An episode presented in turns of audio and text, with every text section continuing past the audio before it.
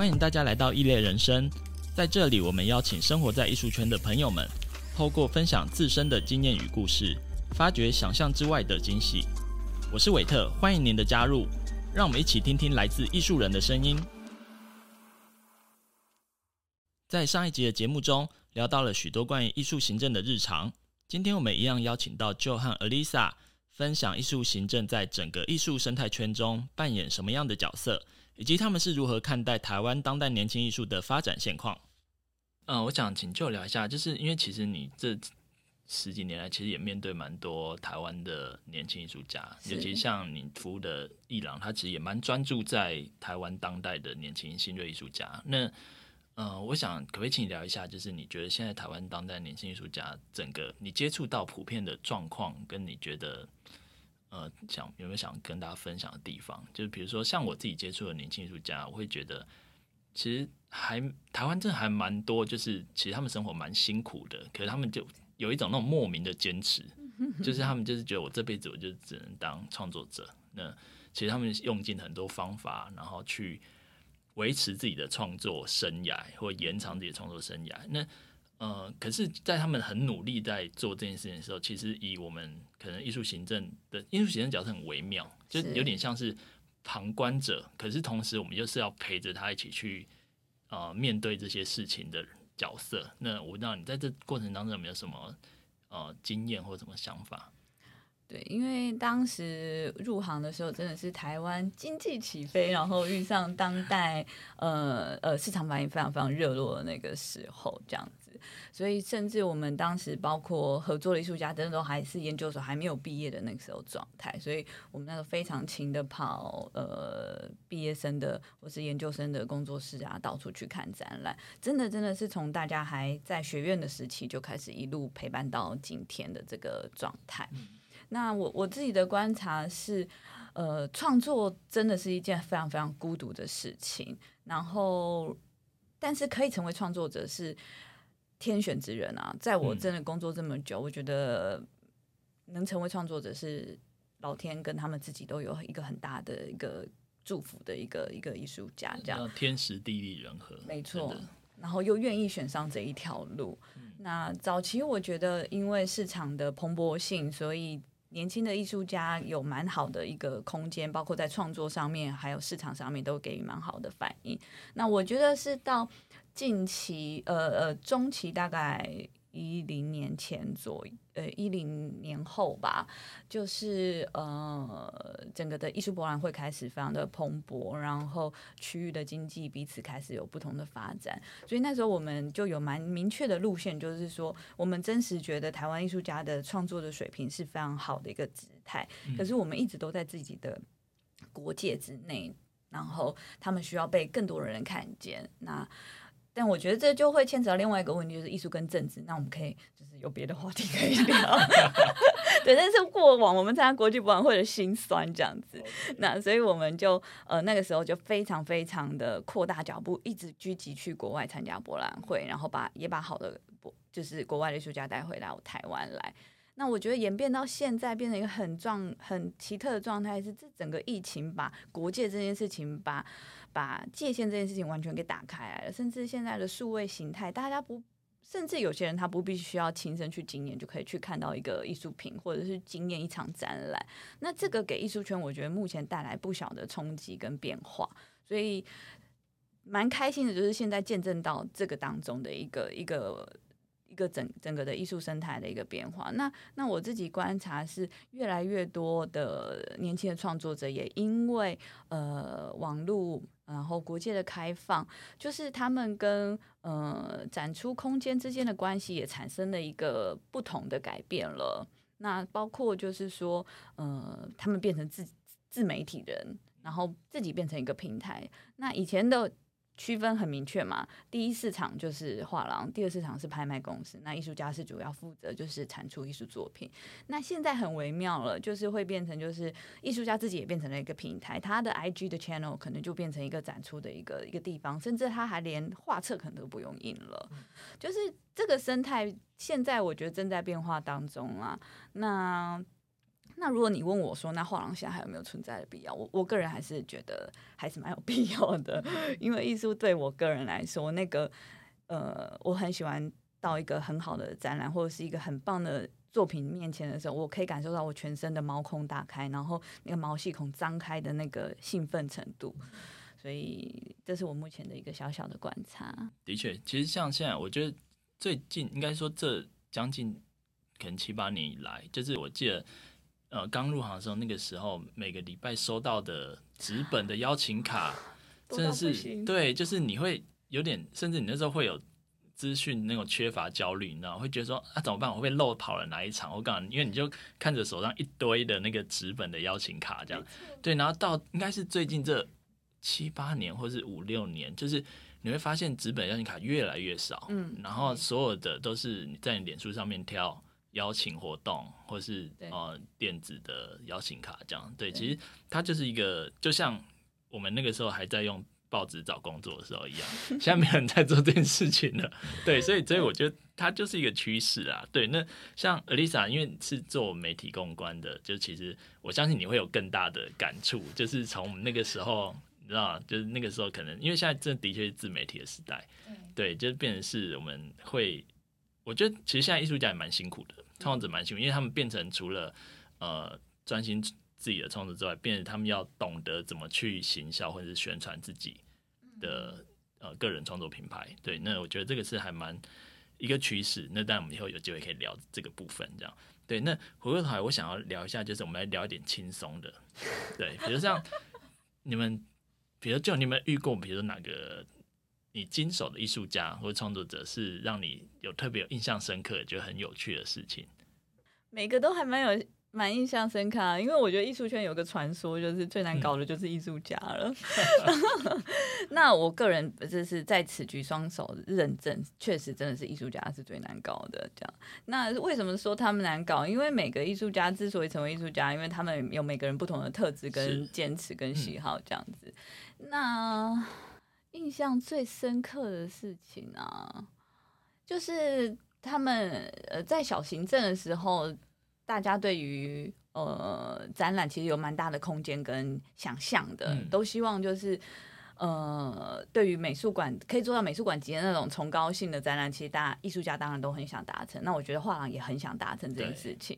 然后那时候遇到蛮蛮特别，就是艺术家想要在画廊里面种一整片的小麦草。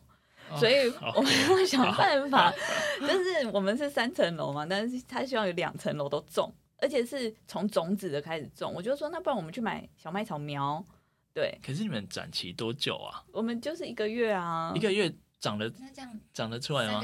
有研究过小麦草的生长期算是快的，OK，所以才选这个草类。好对，那后来结果呢？还好有种成。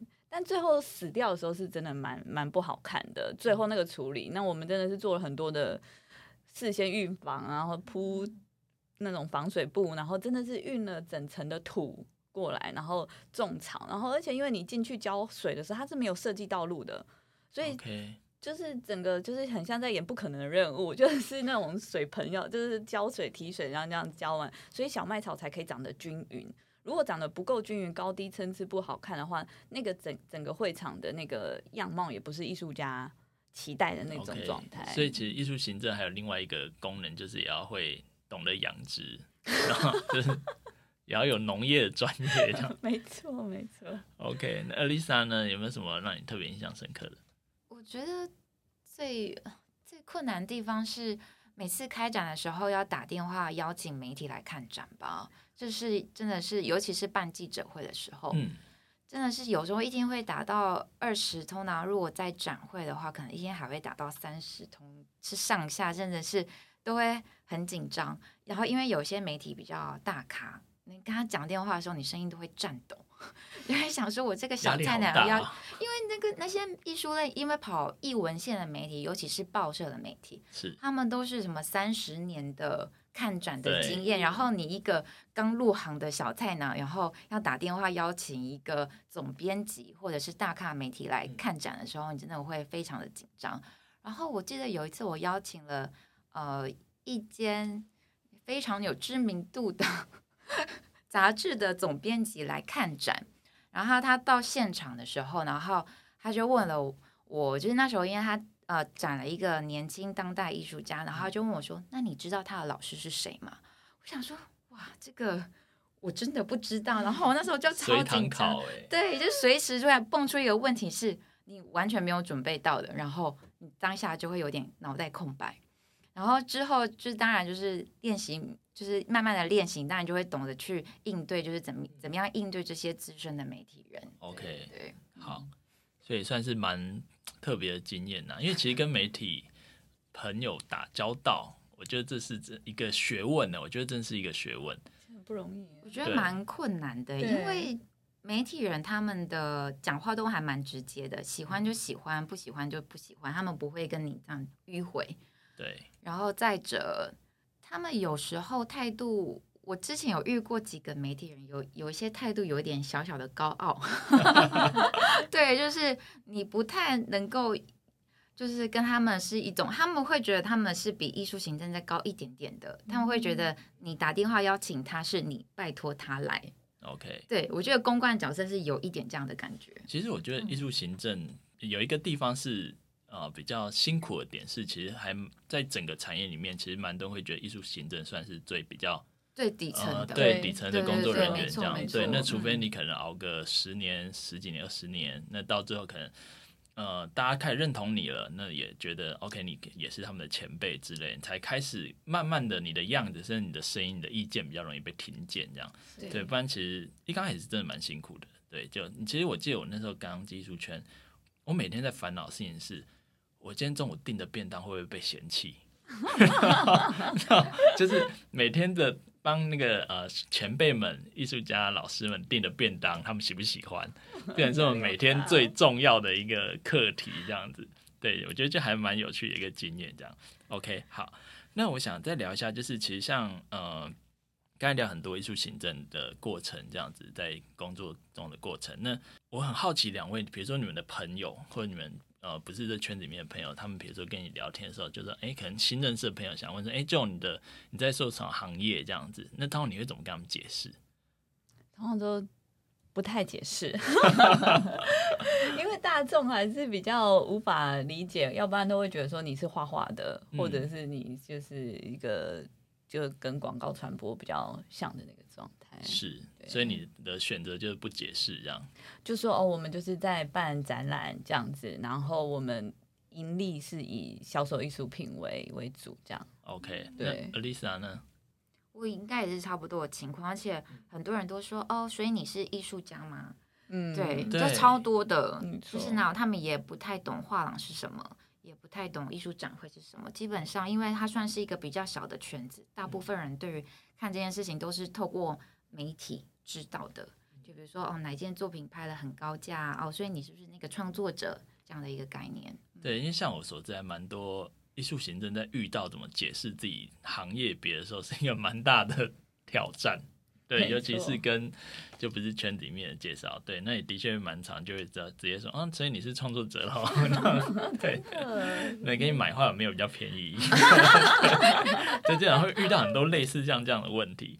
OK，既然我们你们不知道什么是艺术竞争，我们可，以介绍一下。比如说，呃，我们刚才聊下来，其实大家会发现，就他其实负责其实是从艺术家创作者，然后一直到怎么去跟其他艺廊，甚至国际间的艺廊去合作这个部分。那呃，比较算是产业内部在进行呃产出规划的一个角色。那 Alisa 基本上她呃负责会专专门在于对外。就对媒体的行销或者对口，那甚至怎么样去把这个产业介绍给更多的人士，这样。那我想聊聊你们所谓的艺术行政一天，就通常你们大概会是做了什么样的事情？对，哇，这一天很丰富哦。嗯，我们可以大概简单的分享一下就好。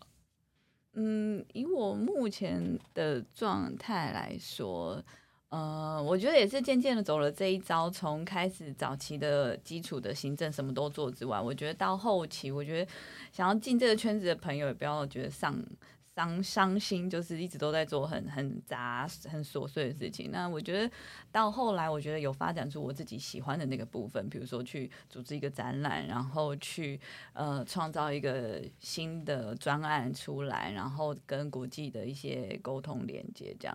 所以我目前的状态比较是，我还蛮可以专注在我想要做的那个呃项目上面。OK，所以大概我还是会有一个。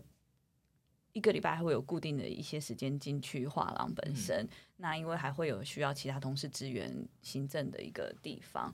那通常我还蛮专注在以我我现在想要筹备的大型的专案为主，嗯、那会去做很多呃艺术家跟对口那边的联系，然后很重要的部分是产出一些新的企划跟展览的内容。那这个部分就要跟。艺术家或者是对方的组织进行蛮长的一个沟通的跟来回这样子的过程，然后也有还蛮大一部分就是你内部的团队要怎么样去配合起来这个专案这样。OK，了解。所以其实到后期会有点类似像策展的角色吗？就是像比较是展览企划，嗯，对。那我觉得这个部分蛮有趣的，可以回应到我们早先谈到那个面试那个题目。我觉得一个趣事就是，我发现这么多年来，大家谈到就是每次我就问应征的伙伴说：“哎，那你期望你自己在画廊里面担任什么角色？”大概十个里面，大概都会有九个半都会回答想要当策展人。OK，对，所以我觉得这个是大家对于这个产业的一个热情跟误解所在，这样子。嗯但是我觉得也不完全是全部的误解啦。当然，我们可能有些人对于呃当策展人有一个比较呃严格的定义，这样子。所以我觉得到后期我，我我比较打开这个状态是，我觉得就是一个艺术行政走到后面，你成立了某一种呃你的眼光跟视野之后，是可以在那个领域做一个蛮好的一个展览策划执行的统筹角色。这样.那我现在也就是比较是钻研在这个地方。OK，了解。那我相信 Alisa 一天应该又特别不一样。呃，那我因为在画廊媒体公关内容真的是还蛮单纯，它通常是只有在开展的那一个月，我们要去做投放广告啊，或者去进行媒体邀约，不然其实大部分时间我真的是主要都是在处理一些秘书的事情。所以我觉得我聊一下展会的媒体公关好，因为展会媒体公关内容的复杂程度跟画廊比较起来，呃，真的是蛮不一样的。因为展会的媒体公关会涉及到国内外广告媒体的合作，那这块也是画廊比较不会去，呃，去。去涉及到，因为国外的广告的预算通常都还蛮高的，通常台湾的画廊只会选择就是国内的艺术类媒体去下广告，那展会比较可以接受呃接触到亚洲区的视觉艺术类的媒体。那通常在展会的话，我们除了下广告之外，还会谈一些异业的合作，像是广告的露出啊，或者是邀请一些国际媒体到台湾来参观展览。OK，那其他的部分，有时候媒体也要做一些跟摄影师沟通啊，我们要怎么去呃，在展场里面哪一个角度是最适合做一个宣传图片的地方，然后又或者是在展会的时候，当天我们要赶在四点之前截稿，我们要把所有的新闻稿资讯都整理好，然后去寄发给媒体。所以通常在展会的行政事务会比画廊还要再负责许多。嗯，OK，所以其实一样是艺术行政，可是其实大家负责的。范围跟工作内容其实就很不一样，对，蛮不一样的。而且我觉得这是会随着每个阶段去做一个变形，对。对。因为我记得刚进艺术圈的时候，那时候你可能每天负责就是 OK，一大早来艺廊，先巡一下有没有哪个灯光暗掉了，然后先清洁一下环境，没错。哦，对，打扫环境是必要的，打扫环境，对，然后看有没有什么 OK，老板的信件需要回复的，或者有什么会议要准备的。对，然后中午就准备吃的给大家，对，然后订午餐，对，跑跑邮局啊 什么的，然后基本上应该通常跟艺术家联系、创作者联系都是到下午以后的事情了，因为他们大部分才刚起床。对，对，就是我觉得其实艺术行政它呃的工作模式，我觉得它很有趣，它可能从你第一天进到这个圈子，一直到你最后可能从这圈子离开，它的它是会一直在变形的。而且而且甚至是依照每个人的样貌，它会变得很不一样。对，可是其实对我来说，我觉得它离不开沟通这件事情。就是不管你是跟呃所谓的展展商、展会，或是跟媒体记者这边，其实它是离不开沟通这件事情。那呃，就像我们刚才说，其实艺术行政这个每个人可能 A 来做跟 B 来做会完全不一样的方式跟面貌。对，那在这个过程当中，你们没有哦所谓培养出了你自己最意料之外的能力，或者意料之之外要去培养出来的，呃，在职场上必须要有的技能。我觉得刚才有提到，因为就是多工处理跟危机处理的能力吧，因为在我展会现场或者是你在办展的现场，真的会有蛮多突发的状况，像是冷气突然太冷太热。或是突然记者会突然爆满，你要怎么加椅子？你要怎么 Q 人？然后来帮你解决突发的临时状况，或者是展览突然出现时刻，不知道 你们有遇过吗？就是我之后一定要开开一间，开开一集特别讲时刻的事情。真的就是蛮常会有一些奇奇怪怪的人出现在展场里，展场里，然后你要怎么样软性的劝导他们？我觉得这都是一个智慧。来，我们来分享，一人分享一个自己看过最奇妙的时刻吗？对，不见不见得时刻，比较奇特的，让你印象很深刻的观众，就是来参观的民众。因为其实我觉得参观民众跟也是艺术行政常常要面对的，对对，对，对，而且而且其实他们说真的，我觉得就某种程度上面，他们比所谓的创作者跟呃业主更难掌掌握。更难以捉摸这样子，对，你常常在他进来的五秒之内，也就要大家可以了解到他到底是进来干嘛的。我觉得这个是也是艺术行政要培养出来的能力，这样对。对，我觉得意想不到培养出来的那个认脸的那个能力，哦、对对对，我觉得超重要，因为呃，你要辨别出谁是怪客，然后再就是重要的人的重要的人藏家的脸，老板会随时考你，然后对，还有别的画廊的人，他他们就是同业的人，就是变脸的那个的状态。我觉得遇到一个最奇妙的时刻是，后来我发现他们其实是有群组的，是。就是你遇到一个。来了一个之后，他觉得嗯，今天餐点真的不错哦，还蛮好吃哦。然后他你就看他在用手机之后，就等一下砰，然后半小时之内就会有五六个继续在他的朋友们就继续。那通常人会怎么处理这件事情？呃，后来我们会比较主动的跟他说，就是我们餐点的数量有限，嗯、因为他们通常真的目标非常明确，就是餐点，所以他们的那个餐盘上面就是像个小尖山一样。嗯、所以后来我们就会说，我们有数量的限制。OK，了解。对，那 Alyssa 有遇过吗？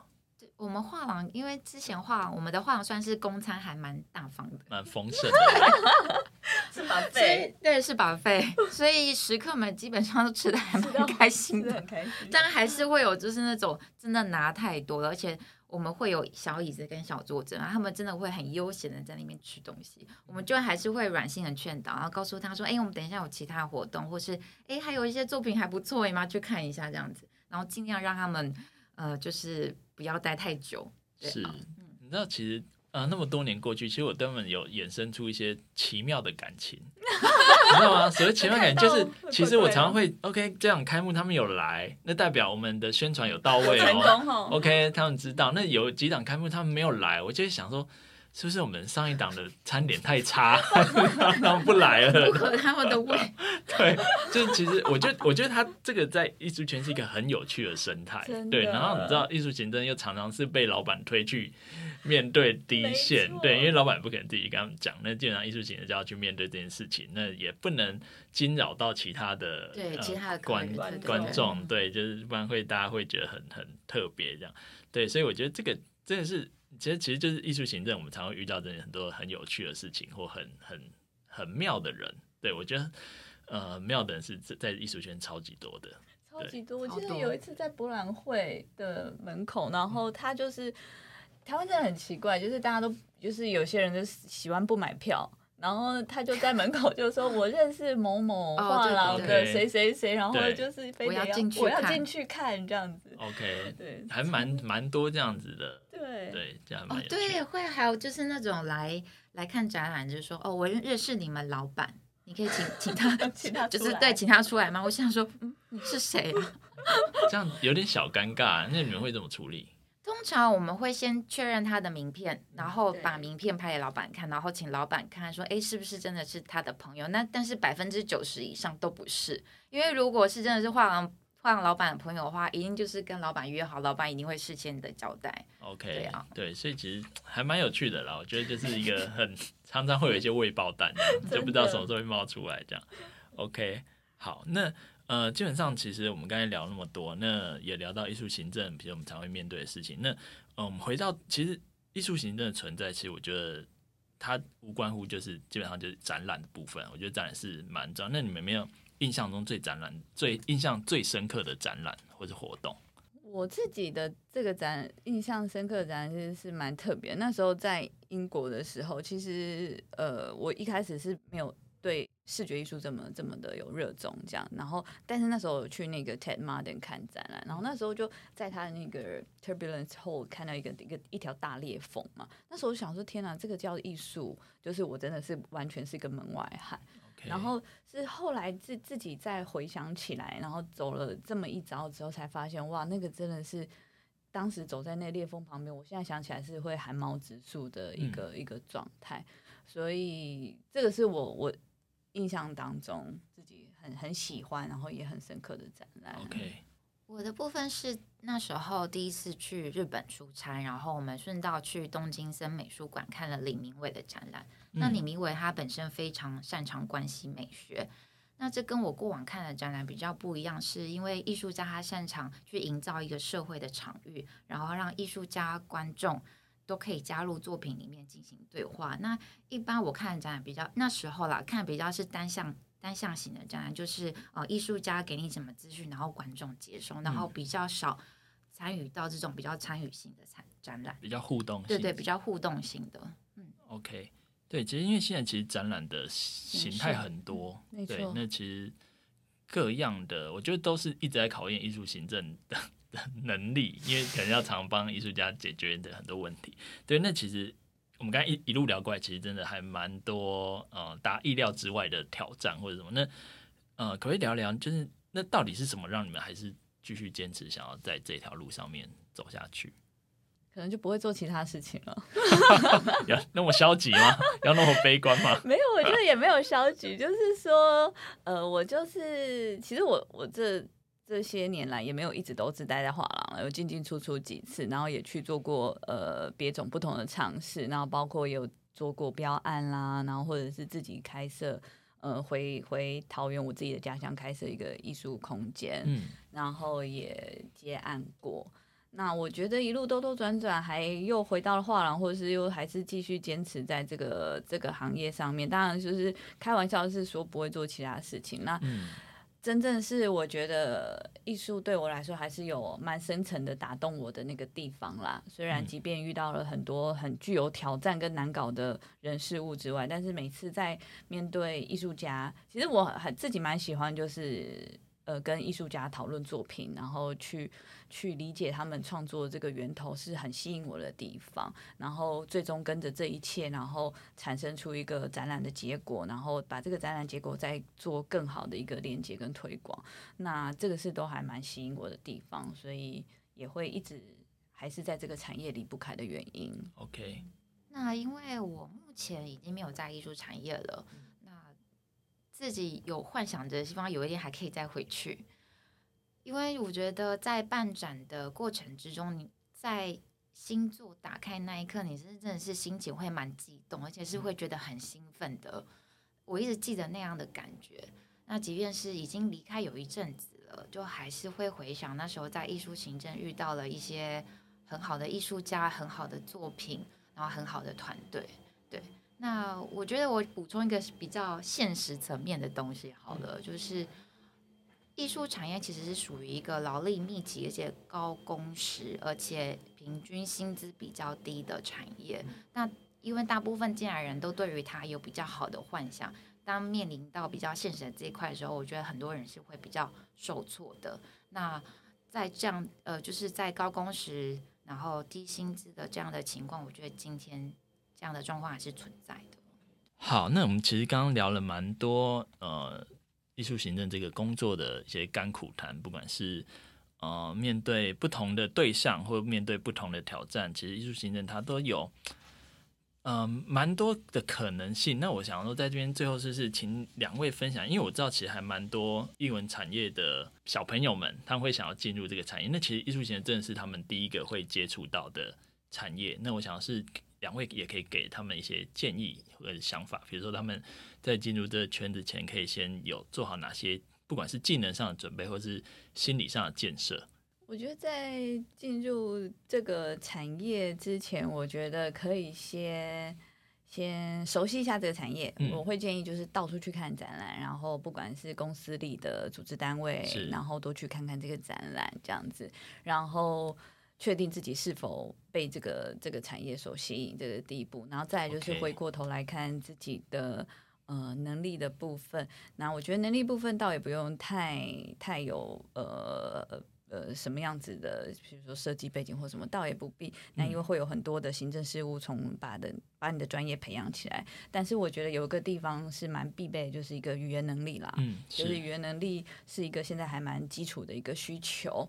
然后有一个好的视野，这样，然后一颗健康的心，还有健康的身体，健康一副健康身体，腰没有受伤，脚没有受伤的一个状态就 OK 了。这样子。Okay. 那我补充一点好了，我觉得如果你不是本科系学生的话，在进去之前有艺术史相关，就是你可以多读一点艺术史，这会对于你了解整个当代或是现代艺术会有比较，就是呃会有比较好的帮助。对，因为那时候我是非本科系学生进去嘛，我那时候连亚克力是什么，然后油画是什么，我都还搞不太清楚，所以那时候的确是呃花了蛮长一段时间去了解艺术知识的背景。OK，就在这样都不清楚的情况下，可以进入艺术圈，其实真的是一件很勇敢的事情。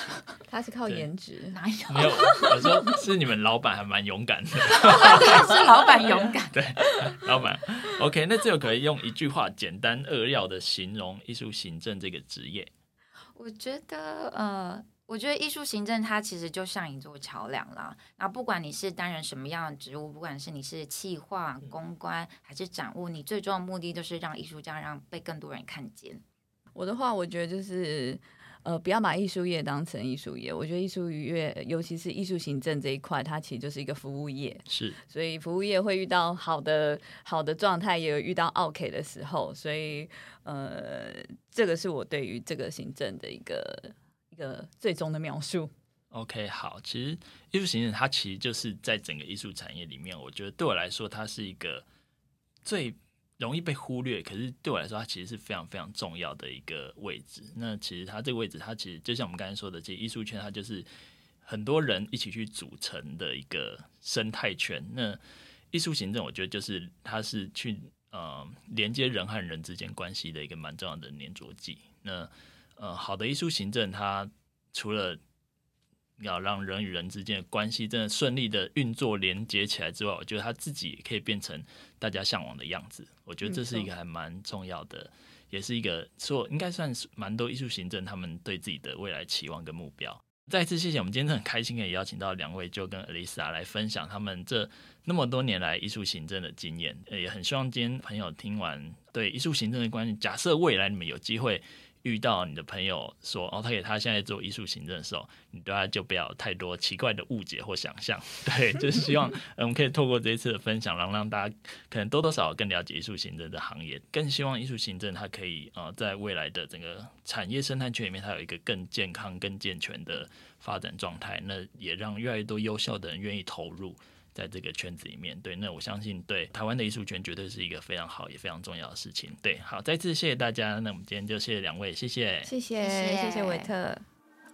欢迎收听本节目，欲得知更多最新消息，可以上金车文艺中心官网或追踪金车文艺中心 KCCA 的 Facebook 与 Instagram 粉丝专业。以上内容由金车文教基金会策划执行。